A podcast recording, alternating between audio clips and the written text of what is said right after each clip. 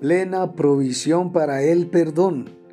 Cercano está el Señor para salvar a los que tienen roto el corazón y el espíritu, lo dice Salmos capítulo 34, versículo 18 de la Reina Valera contemporánea.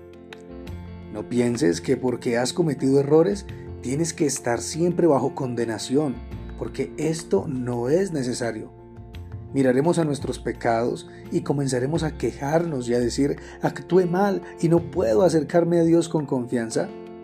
¿No dice la Biblia si confesamos nuestros pecados, Él es fiel y justo para perdonar nuestros pecados y limpiarnos de toda maldad? Es bueno que comprendamos el terrible carácter del pecado.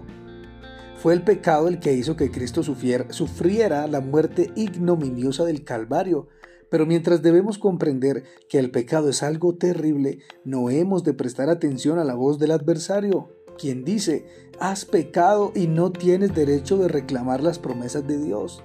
Tenemos que decirle al adversario, escrito está, abogado tenemos para con el Padre, a Jesucristo el justo.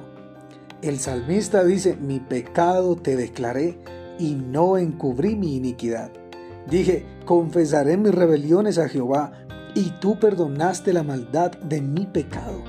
Esta es la clase de experiencia que todos nosotros deberíamos tener. A David se le perdonaron sus transgresiones porque humilló su corazón delante de Dios en arrepentimiento y contrición de alma y creyó que se cumpliría la promesa de que Dios perdonaría.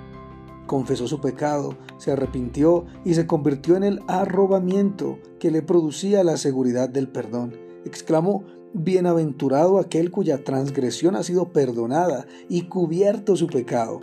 Bienaventurado el hombre a quien Jehová no culpa de iniquidad. La bendición viene a causa del perdón.